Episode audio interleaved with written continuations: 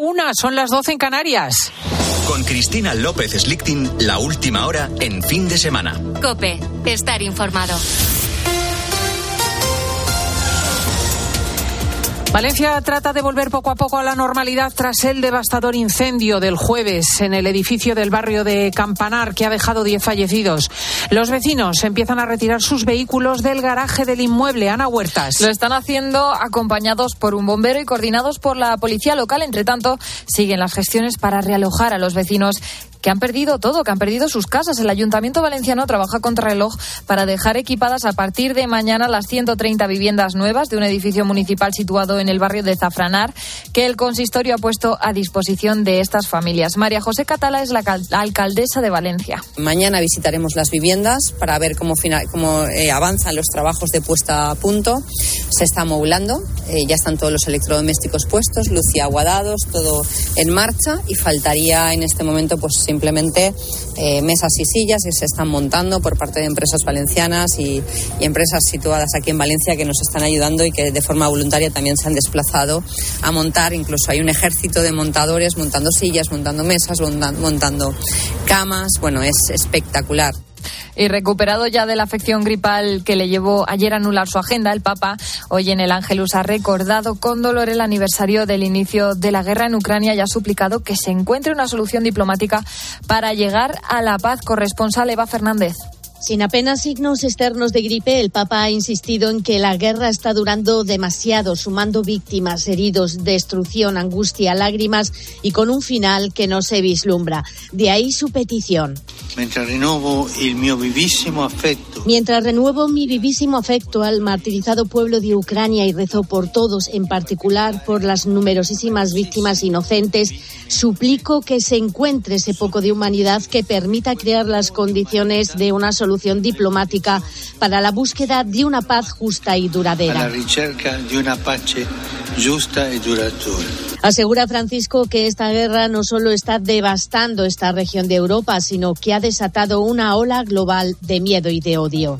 Por lo demás, en COPE estamos analizando las consecuencias del invierno demográfico que sufre nuestro país. España registró apenas 322.000 nacimientos el año pasado, la cifra más baja desde 1941. Ahora mismo el 20% de los españoles tiene más de 65 años. Y la proyección es que en el año 2050 uno de cada tres ciudadanos superará esa edad. En estos momentos hay más de 2 millones de personas mayores de 65 años que viven solas. Para tratar de minimizar sus problemas, cada vez surgen más redes de apoyo vecinal como la de la Fundación Grandes Amigos, que lucha desde hace 20 años ya contra ese sentimiento de soledad no deseada que afecta a 6 de cada 10 mayores y que deja importantes efectos en su salud. José Ángel Palacios es su portavoz. En este contexto de cada vez un mundo más envejecido, más solitario, donde mis seres queridos, si los tengo, van a estar cada vez más lejos, entendemos que lo más sensato y razonable justamente sería mirar a lo cercano, a ese modelo de, de relaciones vecinales de toda la vida donde tú puedas generar relaciones sociales, de cercanía, de redes de apoyo vecinal con la gente que tienes cerca, aunque no sean de la misma sangre. Y la Policía Nacional ha encontrado el cuerpo sin vida del bebé de ocho meses al que se había dado por desaparecido desde este viernes junto a su madre en Zaragoza. Buscamos más datos. Cope Zaragoza, Ana Bad. Hace apenas 24 horas se interpuso la denuncia de desaparición de una mujer de 31 años y su hijo de ocho meses. No se sabía nada de ellos desde el viernes y pocas horas después de que la policía pusiera en marcha su dispositivo de búsqueda, el cuerpo del bebé ha sido hallado sin vida. Ha sido un vecino que paseaba por el parque del entorno de la estación de cercanías del Portillo, muy cerca del centro de Zaragoza, quien ha dado el aviso. La policía continúa investigando. Ya ha decretado el secreto de sumario. El cuerpo sin vida del bebé ha sido trasladado al Instituto de Medicina Legal de Aragón para practicarle la autopsia. La madre del pequeño continúa desaparecida. Con la fuerza de ABC. Cope, estar informado. Cádiz y Celta dan inicio a la jornada dominical de primera Ignacio Arzuaga. El partido arranca en apenas una hora y con objetivos parecidos para ambos equipos. Si el Cádiz consigue la victoria, recortará tres puntos a un rival directo por la permanencia. Si es el Celta quien se Quien consigue la victoria se abre una brecha de seis entre la salvación y el descenso. La jornada la completan Betis Atlética a las cuatro y cuarto, Las Palmas Osasuna a las seis y media y Real Madrid Sevilla a las nueve de la noche, con el morbo de ver regresar a Sergio Ramos a la que fue su casa durante 16 temporadas. Y en baloncesto, España juega su segundo partido clasificatorio para el Eurobásquet contra Bélgica. Pilar Casado, ¿cuál es la última hora de nuestra selección? Tras la derrota el pasado jueves en Zaragoza ante Letonia en el primer partido de esta ventana clasificatoria del Euro 2025, España se mide a Bélgica esta tarde, cinco y media, en el Spirudom de Charleroi. Sergio Escariolo ya ha elegido a los 12 que se vestirán de corto. Ricky Rubio jugará su segundo partido oficial tras su vuelta a las canchas el jueves. Está Joel Parra, que viajó ayer con el equipo después de sufrir un leve esguince de tobillo, y no está Rudy Fernández, que no se ha recuperado de las molestias en el cuádriceps que ha arrastrado durante la preparación de esta ventana. Que puedes seguir toda la actualidad deportiva en tiempo de juego. Continúas en COPE, sigues escuchando el fin de semana con Cristina. Muchísimas gracias, Ana Huertas. En una hora más noticias, ya en el gran informativo Mediodía Cope. Y entre tanto, aquí la última hora de fin de semana de Cope, la más interesante. Cristina López Slichting. Fin de semana. Cope, estar informado. Way down among Brazilians, coffee beans grow by the billions, so they've got to find those extra cups to fill. They got an awful lot of coffee in Brazil. You can't get cherry soda cause they've got to sell their quota. And the way things are, I bet they never will. They got a zillion tons of coffee in Brazil. A ver, a ver qué es lo primero que cuando te levantas por la mañana te apetece hacer.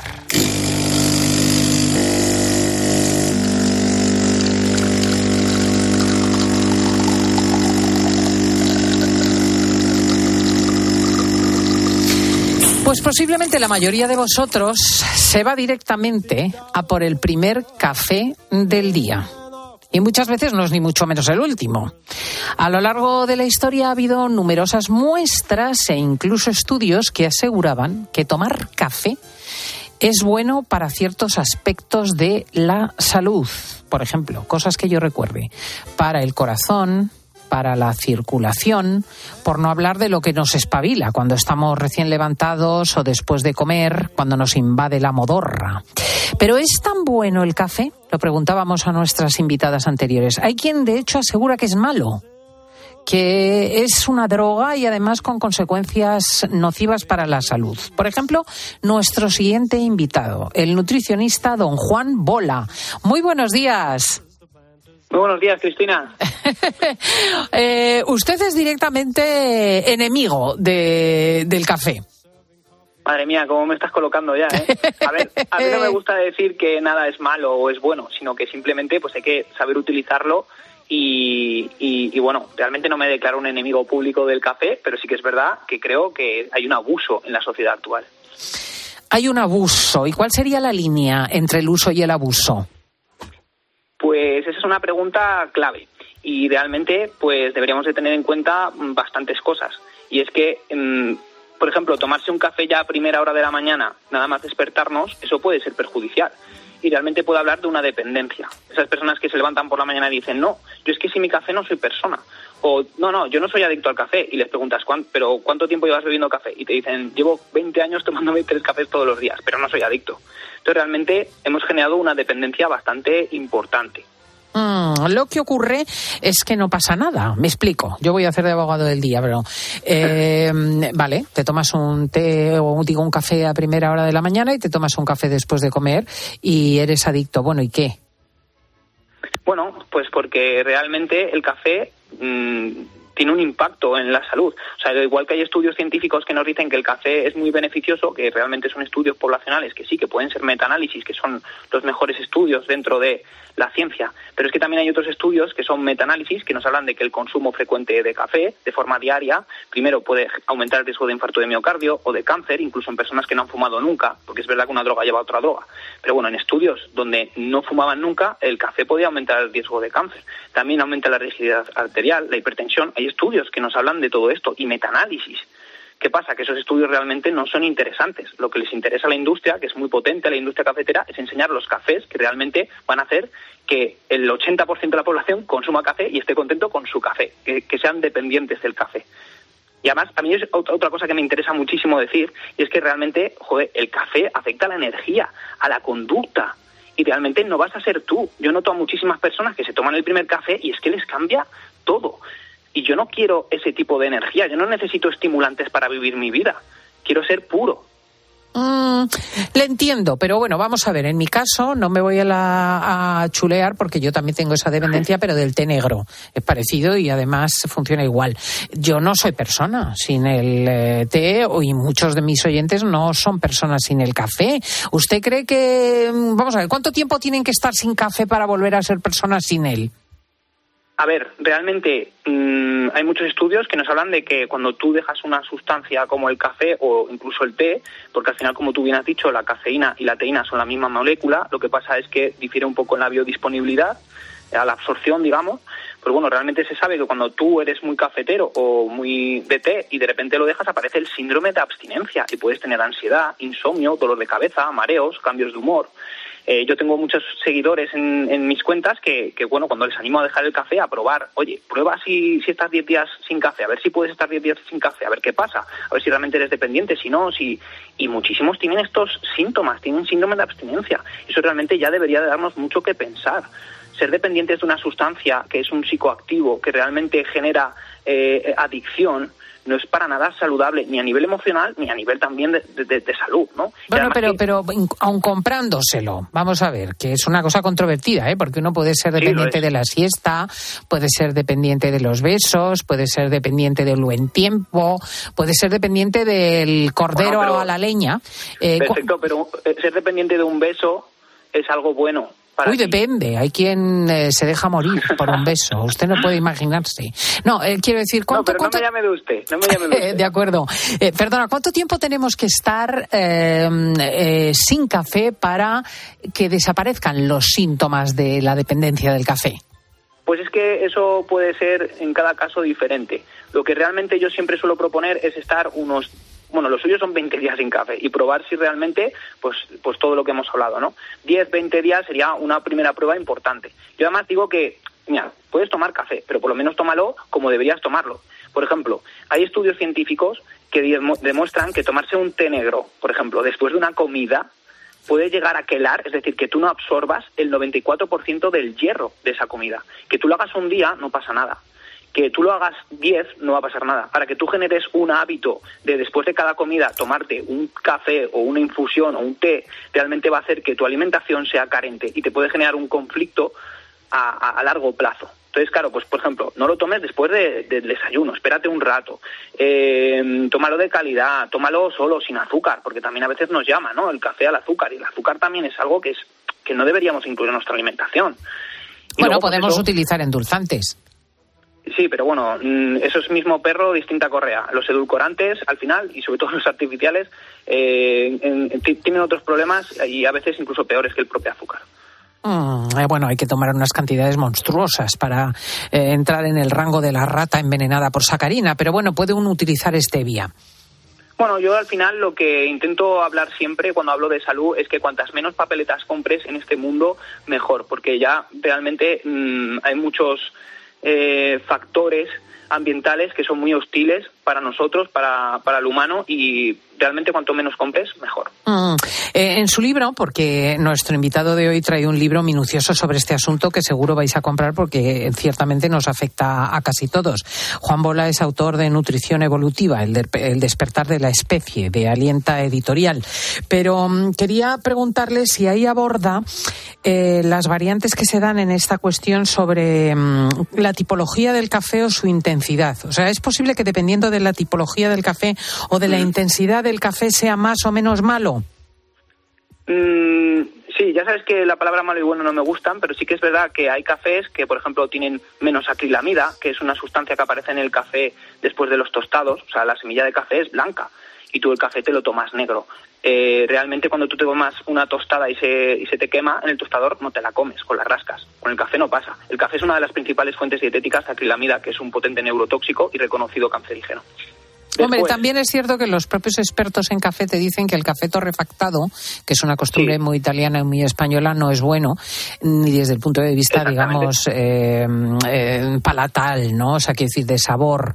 Yo hace tiempo que abandoné el café torrefactado, que es muy del estilo de, de España, sí. Exactamente, y puedes elegir uno que sea de especialidad, con un tostado más ligero, y realmente eso va a reducir la cantidad de acrilamida. Luego hay ciertas eh, especies de café que tienen menos cafeína y eso también podría ser algo interesante, porque al final la cafeína es lo que yo me quejo. En, en mi libro, por ejemplo, escribo de cómo realmente la cafeína, pues eso es, es como un disruptor de, del cansancio, o sea, realmente el café no da energía, el café es como una especie de parche. Entonces, bueno, pues eso puede ser una solución también. Mm. digo, a mí no me gusta satanizar nada y decir, no comas esto, es malo, no. Simplemente pues que seas consciente de las cosas, que intentes tomarlo lo mejor posible. Si es una, algo para ti emocional, realmente somos comedores emocionales y, el café es muy emocional para las personas.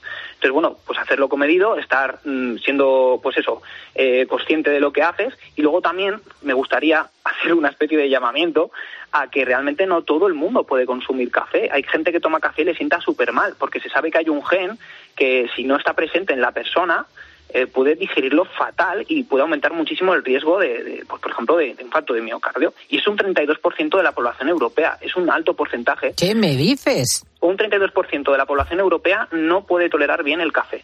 Y esto está demostrado en estudios. Entonces, esas personas realmente no deberían tomarlo. Y yo muchas veces cuando, al final es un tema que aparece siempre en las conversaciones cuando estás por ahí en la calle, ¿no? Porque porque les interesa, ¿no? Y siempre me dicen, no, pues es que a mí me sienta mal, es que me da dolor de cabeza y tal, pero es que no puedo dejarlo y es que no. Entonces, pues que esas personas realmente, mm, eh, pues deberían de, intentar intentar dejarlo, ¿no? De, alguna manera y, utilizando, pues por ejemplo, el té al principio, luego alguna infusión que no tenga ningún tipo de estimulante, pues ese tipo de cosas. Mm. Eh, ¿Es mejor o, menos malo el café en cápsulas o el que se hace en cafeteras tradicionales como la italiana o el de puchero o el de filtro? Bueno, aquí es un mundo y bueno, yo creo que al final los, los de filtro o los que se hacen en casa, molido, con cafetera italiana, pues bueno, son los mejores sin duda alguna. Yo de cápsulas intentaría consumir lo menos posible. Ah, sí. Yo sí, realmente sí, porque primero pues vienen en plásticos, vienen en aluminios. Eh, sí que es verdad que, que, bueno, que, que, eso puede ser un, un, problema y luego además también las máquinas suelen acumular bastantes microorganismos, no se suelen limpiar, el agua suele estar ahí acumulada. Realmente para mí no es el mejor café y además los cafés que suelen venir ahí no suelen ser de especialidad ni, ni un tostado natural ni cosas de estas. Que, que bueno, que al final si tomas café, preocúpate y tómatelo de calidad, no tomes cualquier cosa. Mm. ¿Y hay alguna alternativa nutricional para tomar por la mañana que nos estimule? Mira, eh, te va a hacer mucha gracia, pero lo mejor para... Ahora me dirá el brócoli, la, la merluza hervida. no, no, no. Lo mejor para despertarse por la mañana es primero intentar no hacerlo con una alarma mm, terrorífica y lo primero que sea mirar el móvil, porque eso es realmente ya mal, pero sí que te despiertas pues tranquilamente, mm, te levantas la persiana, miras el, sol o, te, despiertas y lo mejor, lo mejor para despertarse es una ducha de agua fría, lo mejor, ¡Ah! lo mejor. Y si uno tiene reuma como servidora, yo, no, normalmente no siento dolores, pero yo le aseguro que tres días seguidos me ducho con agua fría y me da un reuma que no me puedo mover. Pues bueno, pues lo mejor sería una buena conversación mientras desayunas, sin necesidad de pensar ya en el trabajo, sin sin, pues eso, también te puedes activar un poquito, hacer unas pequeñas flexiones, unas abdominales, un, cosas así, algo natural, algo que realmente no sea una sustancia que sea la que te genera ese pico, ¿no? Yo no, no hemos hablado cómo la cafeína realmente pues puede afectarnos en diferentes aspectos, pero una de las cosas que hace es si tú tomas un café a primera hora de la mañana, te genera un pico de cortisol que realmente puede generar una dependencia, porque tú por la mañana los ritmos circadianos hacen un baile de hormonas y cuando nos levantamos el cortisol aumenta para estar activos y para manejarlo a lo largo del día. El pico de cortisol está a primera hora cuando nos levantamos. Si tú tomas el café a primera hora, te genera ese pico de cortisol y si lo tomas de forma crónica te genera una dependencia a tener ese café para tener ese pico, porque el cuerpo ya no lo produce como lo producía antes. Entonces, hay, varias cosas de este tipo que, son importantes. Por eso te digo, tómate el café a las 11. Cuando ya te has despertado tú, tu cuerpo ha sido el que se ha despertado, has hecho lo que llaman el fenómeno del amanecer, que es ese baile de hormonas que hace el cuerpo para, para poder tener energía. Entonces, sobre todo eso, no generar una dependencia de que tu energía provenga del café, sino que lo tomas como un estratégico, como un estimulante, porque mira, ahora voy a hacer una entrevista a Juan Bola y, y necesito tener energía de focus, ¿no? Mental, pues vale, pues métetelo ahí, pero no como que sea dependiente. Necesito el café para. No, no, no, no, no lo necesitas, es estrategia. ¿Y metemos el té en el mismo saco? Sí, es lo que te explicaba al principio, que tú también lo has nombrado. El té tiene la teína y el café tiene la cafeína. Lo que se sabe es que realmente es la misma molécula. Lo que cambia es, son los procesos. En el café hay unos procesos detrás para hacer el café, pues los molidos, el, el, pues los tostados, que lo que hacen es que esa cafeína esté muy biodisponible. Y lo que te genera es un pico, porque se absorbe de una manera muy eficaz. Genera un pico y, claro, después de un pico viene una bajada. Entonces, claro, tú después del primer café necesitas otro para tener el mismo pico, para tener el mismo efecto.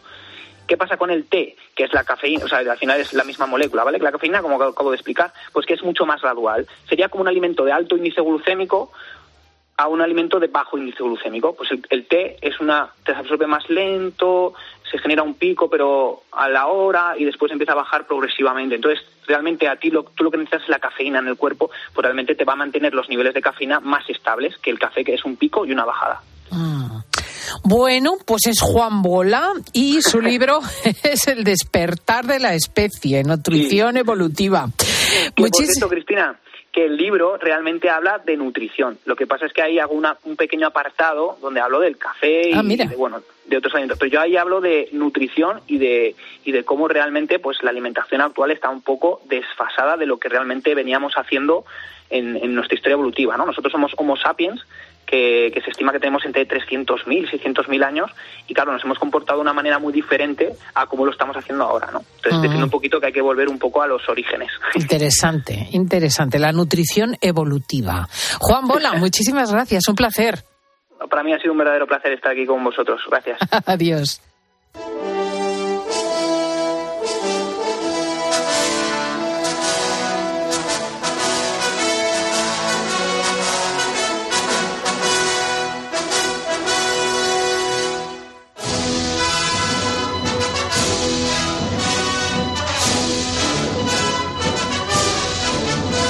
El otro día Paco Álvarez, el romanólogo oficial de fin de semana, nos estuvo hablando, recordad, de cómo a lo largo de la historia una y otra vez hemos vuelto a Roma, hemos pensado en Roma. El Renacimiento, el neoclasicismo, por supuesto, todo el proyecto de Carlomagno e incluso la actual Unión Europea. Pero es que hoy quiere incidir en que nuestro ocio también está relacionado con el pensamiento en Roma todo el rato. Paco Álvarez es autor del bestseller romano Crónica Rosa Rosae. Salve, Paco. Salve, Cristina. Salvete, omnes. Hola a todos, amigos romanos. Lo de la historia y recuperar la idea de Roma nos quedó uh -huh. claro, pero ¿a qué te refieres con que Roma está presente en el ocio? pues fíjate, me refiero a los libros, películas, teatro, musicales, series. Roma, si te fijas, está en todas partes. Bueno, libros están los tuyos, ¿eh? Y muchos más. Y muchos más, sí, sí, para empezar los del gran Santiago Posteguillo, pero es que el libro sobre Roma cada mes solo en español se publican unos cuantos, de ensayo, de novela histórica, pero también en inglés, los de Meribert, por ejemplo, o Mommsen, el novel alemán que escribió sobre Roma. Los franceses no solo tienen libros, sino que tienen los álbumes de Asterix, de los que se han vendido más de 321 millones de ejemplares en todos los hemisferios. 321 millones de ejemplares, no mm, lo sabía. Una barbaridad. Y de Asterix también hay películas, un parque temático, juegos de mesa. Sí, ya que dices películas, películas romanas no acabaríamos nunca de nombrarlas. Sin contar los peplums, parece ser que la primera fue la, caída, no, en los últimos días de Pompeya, del 1913, Caviria, otra muda de 1914, pronto dicen que van a estrenar Gladiator 2. Ah, no me digas. sí, sí. Aunque la están grabando, rodando. Y luego, bueno, pues está por ahí Pompeya 2014, La Legión del Águila 2011, Centurión del 2010, La Última Legión, Gladiator 1, que tuvo cinco premios Oscars, o la película más oscarizada de la historia junto con Titanic, Ben Hur, la de 1959, la de Charlton Heston, uh -huh. que obtuvo 11 premios de la Academia. También está La vida de Brian, por ahí, un montón. Películas, series, ojo, porque series hay un montón. Pensemos, por ejemplo, en una por excelencia de mi adolescencia, Yo Claudio. Yo creo que tal vez la mejor. Y había otra que se llamaba directamente Roma, está también Espartaco, Sangre y Arena, Britannia, que va sobre Boadicea, Bárbaros, que está actuada en latín y en alemán, o la comedia española justo antes de Cristo, la inglesa Plebs, eh, Domina, que es otra serie nueva que hay ahora, y sin contar infinidad de documentales como El corazón del imperio. Mm, pero vamos, solo de ficción hay listadas en Google más de 170 obras audiovisuales, solo de ficción, o sea, sin tener en cuenta documentales ni nada. Oye, y luego teatro, ojo. Teatro, claro, es que sin contar el clásico antiguo romano, y si comenzamos, por ejemplo, en Shakespeare, posiblemente el mejor autor extranjero de todos los tiempos, fíjate que él dedicó algunas de sus inmortales obras a Roma. Titus Andronicus, la archiconocida Julio César, Coroliano o Antonio y Cleopatra. Calderón de la Barca también escribió La Gran Zenobia o El Gran Lope, La Fingida Verdadera, también basadas o que tienen eh, su acción en Roma. Y sin ponernos tan clásicos, pues por ahí sigue de gira también el musical Golfus de Roma, que está basado en unos textos de Plauto, un autor romano del siglo II antes de Cristo y que es hilarante, porque con Plauto te partes el pecho de risa. Pues sí. parece, sí, que en lo que al ocio se refiere tienes también razón, Paco, que seguimos pensando en Roma. Así es, Cristina. Y ya si nos ponemos, lo hemos hablado otra vez, resulta que las pelis de, ciencia ficción, aunque no sean de Roma, suelen tener títulos en latín como Ad Astra, Alien, Prometheus, Predator, Solaris, Apolo, Marte, etcétera, etcétera. En fin, que somos romanos. Yo lo acepto absolutamente, querido. vale, Paco. Vale, Cristina, valete omnes, amigos romanos. Y recordad que Paco Álvarez es autor de Crónica Rosa Rosae. No te pierdas esta tan divertida lectura sobre Roma. Adiós, Paco. Hasta luego.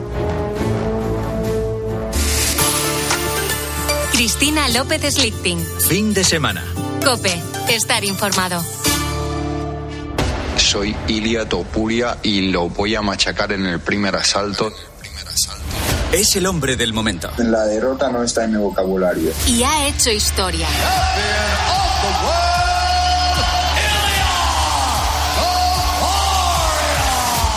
¿Quién es Ilia Topuria? ¿Por qué su fama va más allá de lo deportivo? Si hubiera una revolución en el mundo, ¿qué lugar del mundo defendería? Mi casa, y mi casa está en España. Este miércoles, Ilia Topuria, el primer español campeón del mundo de la UFC en peso pluma, elige el partidazo de Cope para celebrar su título. Y nos recibe en su casa, en directo desde el Teatro Principal de Alicante, Juanma Castaño entrevista a Ilia Topuria. ¿Cuál ha sido la mejor de todas las entrevistas que te han hecho? Dilo con la mano en el corazón. Con vosotros. Escúchalo en Cope. Este miércoles desde las once y media de la noche. Con el patrocinio de Huevos Rujamar. Gallinas en libertad. Contratar la luz con Repsol, ahorrar en tus repostajes. Contratar la luz con Repsol, ahorrar en tus repostajes. Contratar la luz con Repsol. ¿Pero qué estás haciendo? Contratar la luz con Repsol. Porque ahorro 20 céntimos por litro en cada repostaje durante 12 meses pagando con Wilet. Contrata la luz con Repsol en el 950 52 50 o en Repsol.es y enciende tu ahorro. Escuchas Cope. Y recuerda, la mejor experiencia y el mejor sonido solo los encuentras en cope.es y en la aplicación móvil. Descárgatela.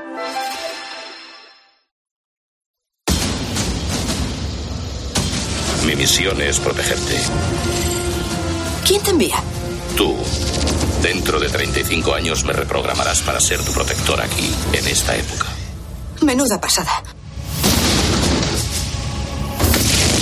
Terminator 2, el juicio final. Sayonara, baby. El domingo a las 12 menos cuarto de la noche, en 13.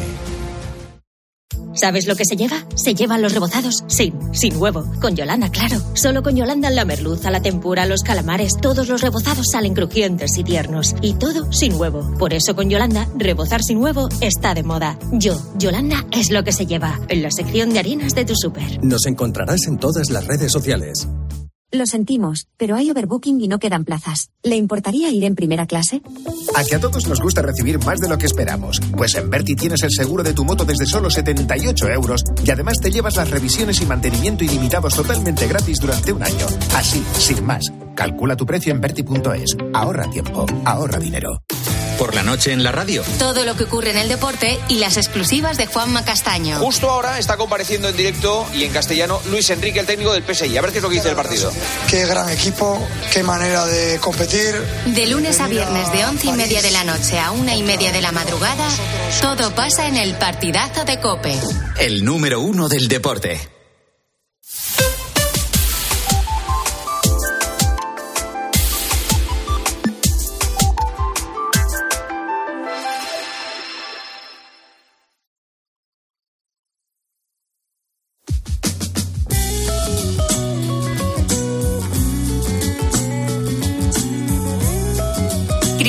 López Slichting. Fin de semana.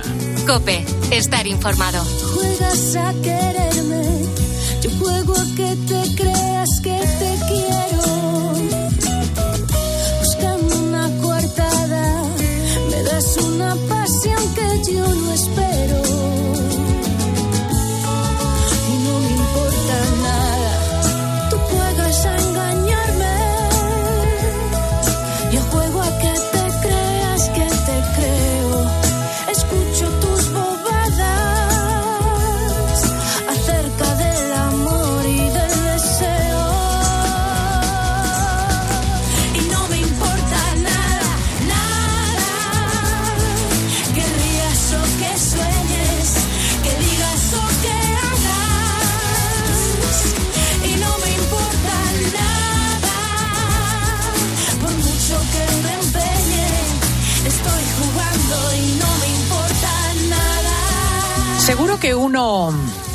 o más de los que nos escuchéis en este momento habéis recurrido a las dietas, a veces a la desesperada, incluso a las dietas milagro. Y más de uno y más de una habrá llegado a obsesionarse con el tema del peso, con adelgazar. Con el tiempo, la ciencia y la experiencia han revelado que las fórmulas mágicas no existen y que todo se reduce a una alimentación equilibrada y el ejercicio. Pero, ¿qué herramientas necesitamos tener en nuestra mano para conseguir el equilibrio? ¿Es tan fácil comer menos y hacer más ejercicio? ¿O acaso hay problemas genéticos que lo impiden? ¿O costumbres? Son algunas de las dudas que nos resuelve la gran Marían García, o lo que es lo mismo, Boticaria García, en su nuevo libro, Tu cerebro tiene hambre. Marían, muy buenos días. ¿Qué tal? Muchas gracias, buenos días. Nuevo libro, nueva visita de la boticaria García. Y es un dilema eterno, ¿eh? porque hay que ver las dietas, la pérdida de peso, menudo problema, menuda enfermedad, menudo negocio. Y menudo estigma, ¿no? Y menuda frustración. La verdad es que hay unos cánones que están impuestos y, y fíjate, Cristina, la palabra obesidad eh, realmente es una enfermedad. La, la OMS la clasifica como enfermedad, pero si yo te digo diabetes, colesterol, hipertensión, tú no piensas en algo estético. Pero si te digo obesidad, sí. Y de hecho están trabajando los endocrinos, las sociedades científicas, por intentar incluso cambiarle el nombre a la palabra obesidad. Para hablar de disfunción metabólica, eh, problemas en los adipocitos, algo que nos dé nos dé la idea de lo que ocurre es un problema en el interior, no con el exterior, ¿no? Eh, en el libro, que es interesantísimo, Tu cerebro tiene hambre, dices que el hambre tiene mil caras. ¿Qué tipos de hambre hay y cuál es el más peligroso? El hambre hambre es el hambre fisiológica, ¿no? El de las dos de la tarde que nos empieza a rugir el estómago y nos ruge porque desde el estómago hay una hormona que se llama grelina, que te, ruge y te llega al cerebro y te dice, oye, Marían, come, que, que, es la hora de comer, ¿no? Y a los 20 minutos, depende de cómo estés comiendo, desde el adipocito hay una hormona que se llama leptina que te dice, para, ya no comas más. Es decir, te regula, señal de que sí, señal de que, de que no. Pero claro, esto es un mundo ideal. En el mundo que vivimos no es un mundo ideal, es un mundo lleno de estrés. En, cuando hay estrés, el cortisol corre por tus venas y aparece el hambre emocional. ¿Qué ocurre con el cortisol? Hace que se segregue más grelina y menos leptina. O sea, más hambre y menos sensación de saciedad. Y encima te pide azúcar.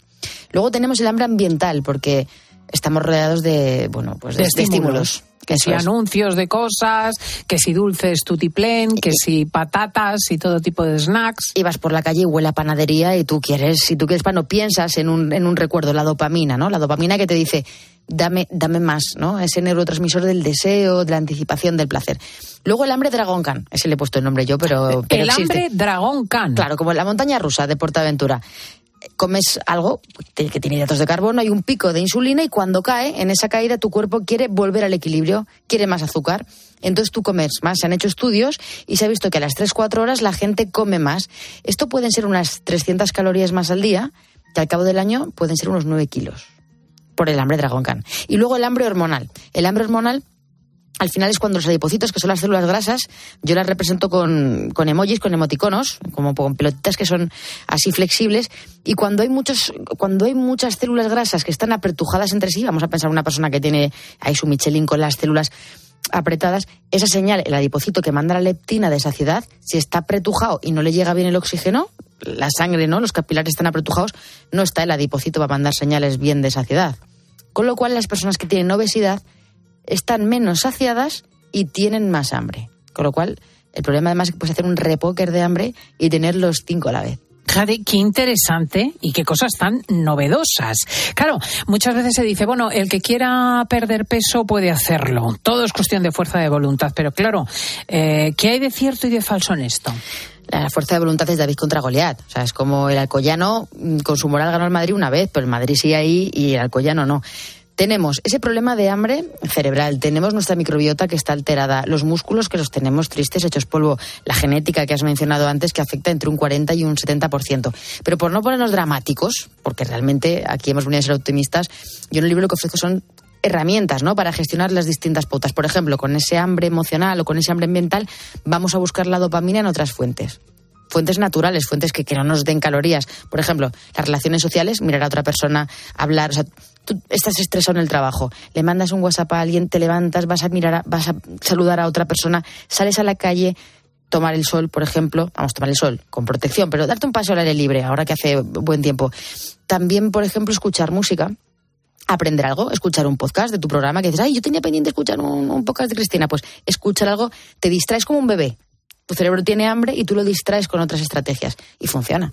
Y funciona, efectivamente, pero claro, se trata de un aprendizaje eh, más psicológico que dietético.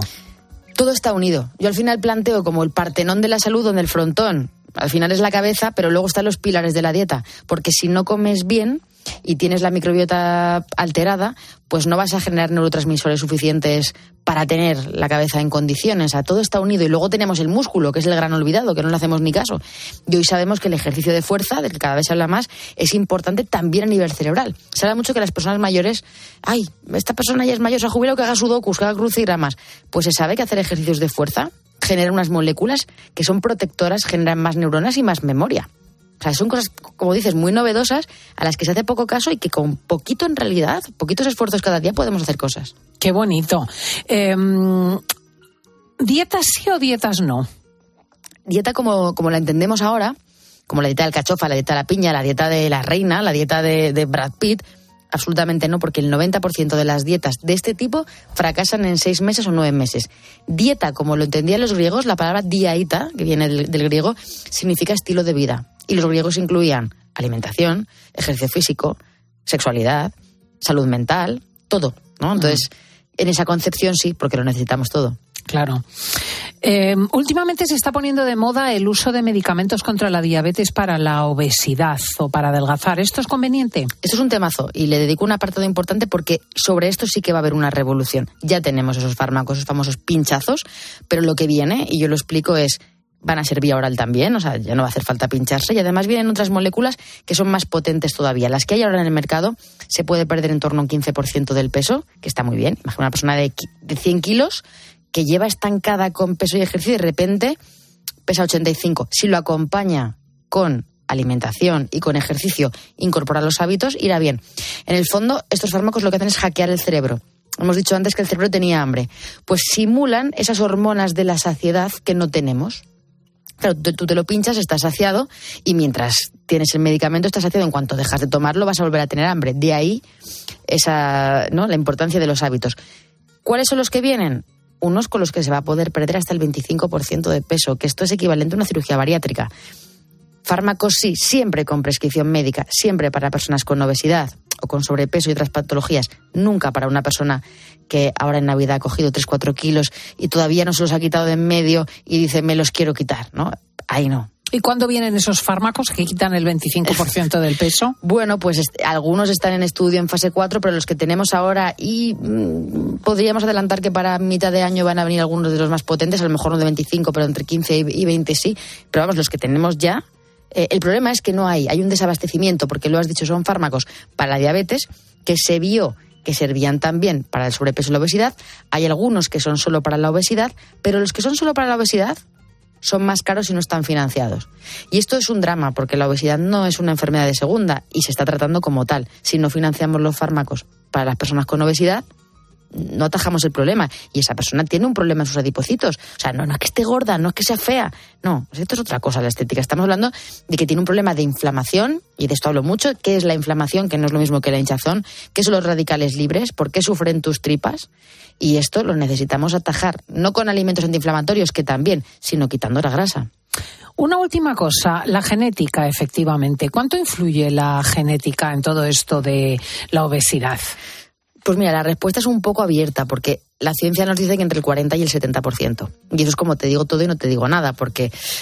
Pero hay una cosa bonita, y es que la genética carga la pistola, pero los hábitos disparan el gatillo, ¿no? O sea, no es una profecía autocumplida. Tú puedes tener unos genes que te predispongan a ganar más peso o a acumular grasa en algunas zonas o a gastar menos energía que yo. A lo mejor yo tengo una predisposición a gastar más energía que tú. Eso está en nuestros genes, pero dependiendo de nuestros hábitos, incluso de los hábitos de nuestra madre, eh, con los niños que están en, en el vientre materno, se puede, de alguna manera, que esos genes se expresen más o menos, ¿no? Entonces, Mm. eso es una buena noticia, porque no podemos decir que los genes son los nuevos, me pesan mucho en los huesos, ¿no? O sea, los genes importan, de hecho hemos visto familias en las que un hermano y otro hermano comen lo mismo prácticamente y son muy diferentes, pero podemos, tenemos herramientas para trabajar en eso. Pues es Boticaria García, que ha estudiado a fondo esta cuestión del hambre, de la obesidad, de las dietas. El libro de Marían García se llama Tu cerebro tiene hambre. Muchísimas, muchísimas gracias. Gracias a ti, Cristina.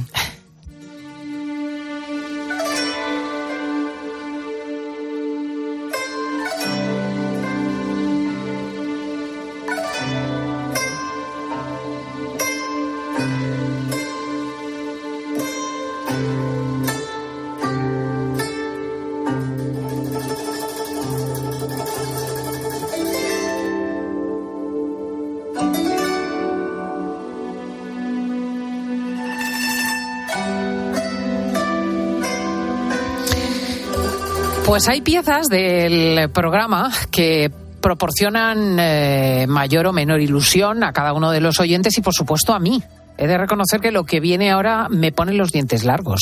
Es la 1 y 41, las 12 y 41 minutos en las Islas Canarias y viajamos hasta ahora al mes de febrero del año 74 a China, cuando el calor y la sequía azotaban la ciudad de Xi'an en la provincia de Shanxi. Desesperados, un grupo de agricultores que trabajaban en el campo cavando un pozo de agua, cuando llevan una profundidad de 5 metros, pues perciben como la pala de uno de ellos choca contra algo parecido a un cántaro. Y excavando con las manos, los campesinos se topan con una cabeza. Era la cabeza de lo que parecía un soldado, y concretamente un soldado de terracota. Se trataba de uno de los hallazgos arqueológicos más importantes del siglo XX. Y yo, que tenía entonces pues, pues nueve años, lo recuerdo como algo impactantísimo. Porque mm, hablamos de un ejército de terracota, no de uno, de dos, de tres, de cuatro, de veinte soldados de terracota. Hablamos de seis mil soldados de terracota, 500 caballos y 90 carros de combate, digamos que de tamaño natural. Este año se cumple medio siglo de ese descubrimiento de los guerreros de terracota de Xi'an y vamos a conocer cosas de ese descubrimiento y de ese hallazgo. Don Marcos Martinón Torres es arqueólogo, catedrático en Cambridge y uno de los mayores expertos en el yacimiento de Xi'an. Don Marcos, muy bienvenido. Hola, ¿qué tal? Encantado de estar aquí. ¡Ay, qué ilusión! ¿Usted ha, ha sido uno de los afortunados que ha podido visitar in situ el ejército de guerreros de terracota o, o no ha sido preciso? Sí, sí, desde luego. Llevo ya trabajando allí pues muchos años, desde el 2006 y casi todos los años una vez pues he recalado por allí a pasar revista y, y hacer otras cosas. Bueno, Se lo recomiendo a todo el mundo, desde luego. Es que es impresionante. Eh, yo no sé si, porque no sé nada de geografía china, se lo confieso, si el lugar donde está este yacimiento eh, forma parte de las rutas turísticas o está muy apartado. Eh, no, eso es una de las zonas de lo que se llama las llanuras centrales de China, eh, que tienen pues mucha popularidad, entre otras cosas, por, por sus grandes eh, restos arqueológicos de todos los periodos. Y es un vuelo desde Pekín de solo tres horitas y que merece mucho la pena. Si uno ya está en China, desde luego que hay que pasar por allí. Interesante. El descubrimiento, como tantas otras veces en arqueología, lo estábamos contando, fue fruto del azar. ¿Es cierto que uno de los descubridores lo mantuvo en secreto durante un año entero? Bueno, esas son unas, algunas cosas que se cuentan, que no están muy claras, pero la verdad que no, no parece que haya sido así. La historia que más veces se cuenta, y hay, hay uno de esos tres personas eh, que todavía pues, pues sigue vivo y cuenta la historia, y dice que no, que, que se pusieron en contacto casi inmediatamente con pues el encargado de patrimonio local y que fue otra persona que también tuvo la visión de darse cuenta de que eso era extraordinario y que había que investigarlo más. Ah. Y bueno, lo que pasa es que luego, claro, se tardan años en excavar y en dar a conocer al mundo lo que allí hay, por supuesto. Eh, me pregunto si tenía, si había noticias de la existencia de un ejército enterrado como este. Quiero decir, eh, muchas veces hablamos de Tartesos, eh, toda la cuestión de Troya fue leyenda antes de ser realidad.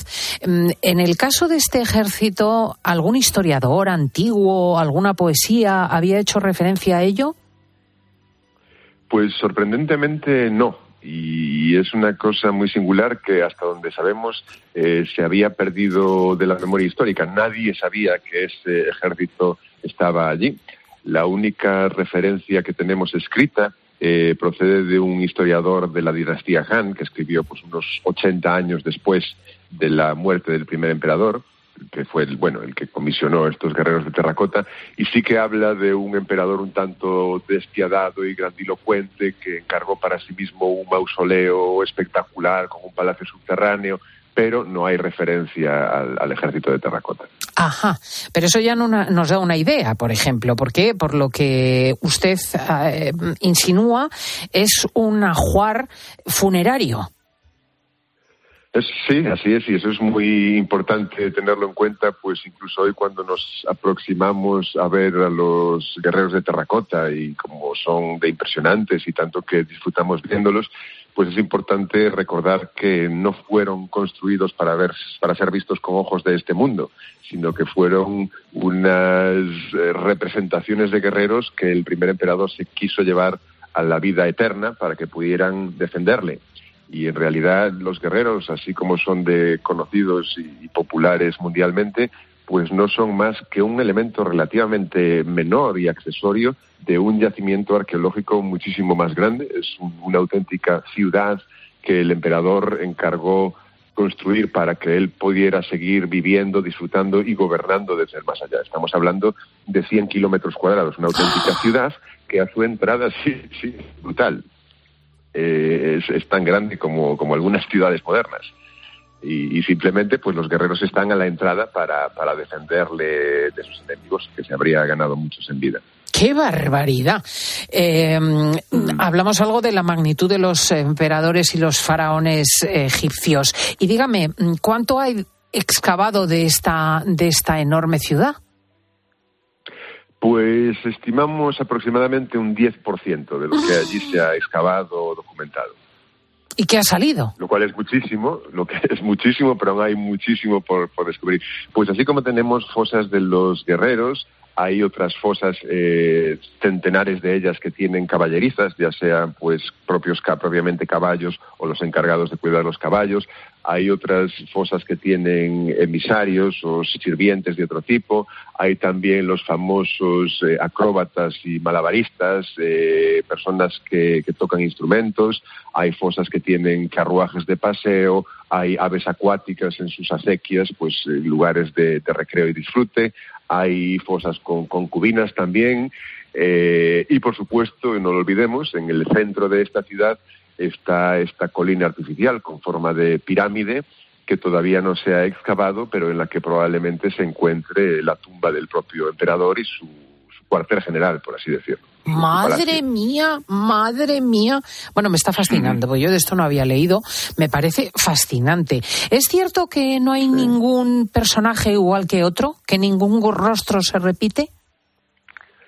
Pues hasta donde hemos podido determinarlo, así es. Eh, se han hecho pues varios estudios, más recientemente pues estudios de computarizados comparando la fisionomía de distintos guerreros a partir de modelos tridimensionales que sobreponemos unos a otros y demás y no hemos podido encontrar dos iguales. Hasta ese punto llegó la individualización de cada uno de esos miles de guerreros, como decían. Madre mía, qué barbaridad, qué cosa tan desmesurada. Eh, ¿Existen otros casos de tesoros funerarios de emperadores chinos? Sí que los hay y, y, de hecho, pues curiosamente hay también otros guerreros de terracota, otros ejércitos de, de terracota que no son tan espectaculares como el del primer emperador, el, famoso ejército que todos conocemos, pero que también merecen mucho la pena. Y es que otro, los, poco después de la muerte del emperador Qin, que es del que estamos hablando aquí, le sucedió la famosa también dinastía Han, que era una dinastía enemiga y que se presentaba a sí misma pues como alternativa a este emperador y a esta dinastía, pero que sin embargo continuó e imitó muchas de, las estrategias y de las decisiones de ese primer emperador. Y una de ellas era la de enterrarse con un ejército de terracota. Y recientemente, pues en la exposición que tuvimos eh, la oportunidad de, organizar en, Alicante, en la que trajimos unos cuantos de los guerreros de terracota de Xi'an, también trajimos otro ejército de terracota, eh, más pequeñito, pequeñito en escala, porque en este caso, en el emperador Han, los guerreros tenían como un metro de altura, son la mitad de la altura más o menos que deberían tener en realidad. Y es un ejército muy curioso, también con miles de soldados, pero en estos en este caso los soldados iban vestidos con ropa de verdad, de lana, de seda, eh, de cuero y demás. Pero lo que es curioso es que, claro, a lo largo de los siglos esta, estos ropajes eh, en, su mayor, en su mayoría eh, no se han conservado y entonces lo que tenemos hoy es un ejército de guerreros desnudos, que también merece mucho la pena visitar. Fíjese. Y, y, dígame, claro, las peculiaridades religiosas de la China de aquellos años, entiendo, son muy distintas a las actuales. Yo no sé gran cosa ni del budismo, ni del sintoísmo japonés, uh -huh. ni de nada, pero desde luego esta cosa estilo faraónica de preparar los ajuares para el más allá, no la desconocía. ¿Es, ¿De eso sabemos algo, de esa fórmula de religiosa? Sí, es importante para entender mejor pues los guerreros de terracota y todo el mausoleo, pues entender un poco cómo es la manera de concebir la muerte en, en, la China de, de, este momento y ya en, en, periodos anteriores al primer emperador. Y es esa idea de que la vida continúa después de la muerte, pero de una manera mucho más eh, parecida a la vida de este mundo. O sea, no se piensa que uno va al cielo y que eres un espíritu, sino que la vida continúa bajo tierra de una manera muy similar. Y entonces es común, ya antes del primer emperador, que la gente se lleve a su tumba lo que cree que va a necesitar en la vida del más allá. Y cada uno, según sus posibilidades económicas, se hacía enterrar pues con recipientes de cocina, con eh, instrumentos musicales para poder también disfrutar, con comida o incluso también con sirvientes, familia, caballos, concubinas que eran sacrificados para enterrarse con las tumbas de los pudientes. ¿Que los que, mataban? Lo que tenemos, los mataban, los sacrificaban para, eh, bueno, para poder tenerlos con ellos en el más allá. Y hay numerosas tumbas excavadas anteriores al primer emperador en las que tenemos decenas de caballos y de, de seres humanos también que fueron sacrificados para meterlos en la tumba.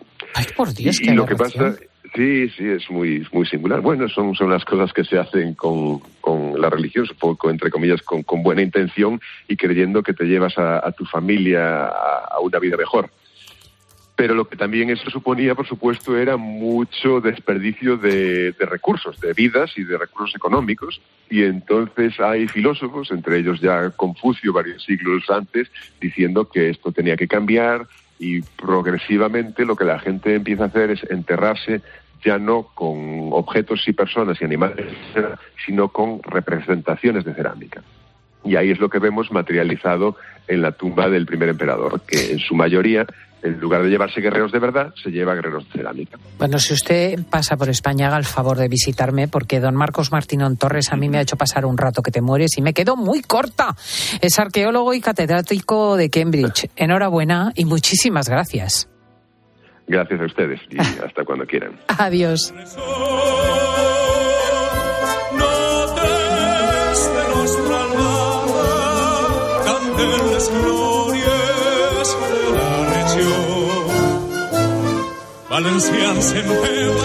No podía ser de otro modo, porque realmente Valencia está en nuestro corazón, el de toda España, y su luto es el nuestro. Ha sido un fin de semana transido por lo que haya ocurrido, porque el equipo también se desplazó con el resto de los equipos de COPE de viernes a sábado a la maravillosa ciudad mediterránea y allí ha podido ver y tocar el horror de lo que han vivido. Esperemos de verdad que a partir de ahora todo sea mejora, que descansen en paz los fallecidos, por ellos eh, elevaremos oraciones y que sus familias puedan hacer un camino lleno de paz. Gracias a Marcio Ortega, a Diego González, a Paloma Paulete, a Laura Rubio y a Jesús García Arcilla, que han hecho el programa, a Natalia Escobar, que ha llevado el control, y a Fernando Rodríguez, que ha llegado el central. También a Luis Mateos, que nos acompañó en el viaje a Valencia. Cristina López Schlichting te dice, adiós, España.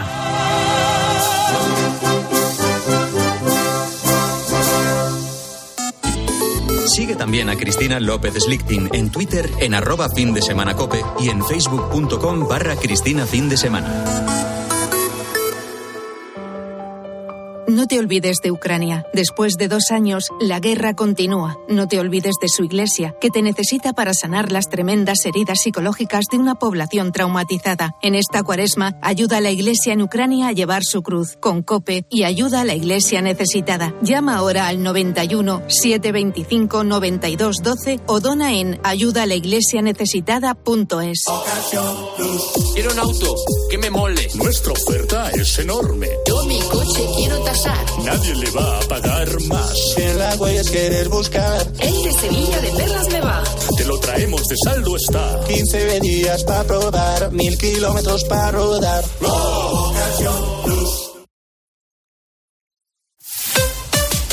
Escuchas Cope. Y recuerda, la mejor experiencia y el mejor sonido solo los encuentras en cope.es y en la aplicación móvil. Descárgatela. Creer en la energía renovable es creer en nuestra independencia energética, en nuestro desarrollo económico y en nuestro país. Tenemos una materia prima inagotable y la capacidad de transformarla en una fuerza imposible de frenar. Solo nos falta creérnoslo. Hay luz en el futuro y es eléctrica. AELEC, Asociación de Empresas de Energía Eléctrica, EDP, Endesa e Iberdrola. Si elegir es ahorrar for you, ahorra eligiendo 3x2 en más de 3.500 productos. Como en el Actimel 100 gramos pack de 6. Comprando dos, el tercero te sale gratis. Hasta el 11 de marzo en hipermercados, market, web y app. Carrefour, aquí poder elegir es poder ahorrar. Vodafone te trae Dazón con Fórmula 1, MotoGP y otras competiciones. Llama al 1444 y llévate por solo 40 euros fibra móvil y televisión con el primer mes de Dazón Esencial de regalo. Llama ya al 1444. Vodafone. Si afecta tu bolsillo, le interesa a Carlos Herrera. El gobierno italiano ha reducido el paro recortando los subsidios. Anda. Mira, sí, con todas las reservas del mundo sobre el conjunto de medidas del gobierno presidido por Giorgia Meloni, una de tipo económico pues nos ha sorprendido especialmente. Se trata del recorte de la que allí se denomina renta ciudadana. Aunque esta decisión pues fue súper criticada, los datos indican una reducción significativa en el desempleo. Carlos Herrera, Marc Vidal y tu economía. De lunes a viernes desde las 8 de la mañana. En Herrera en Cope.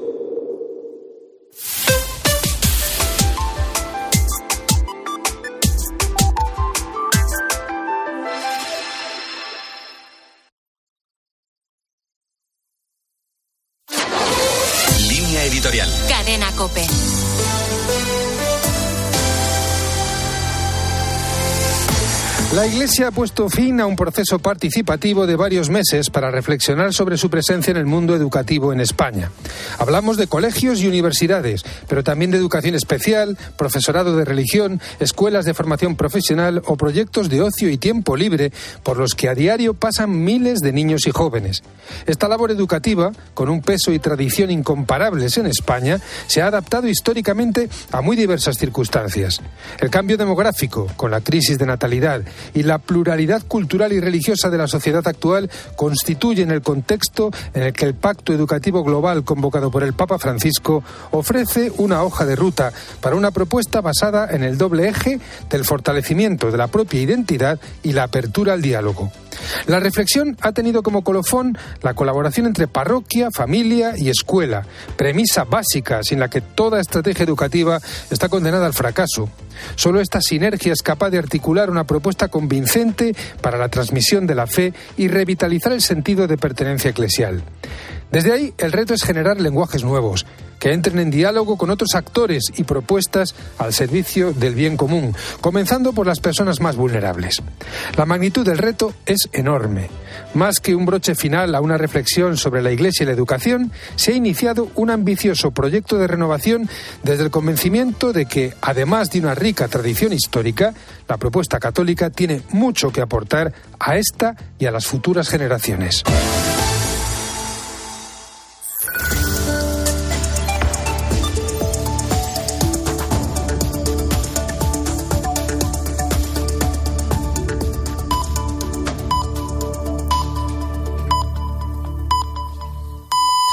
Son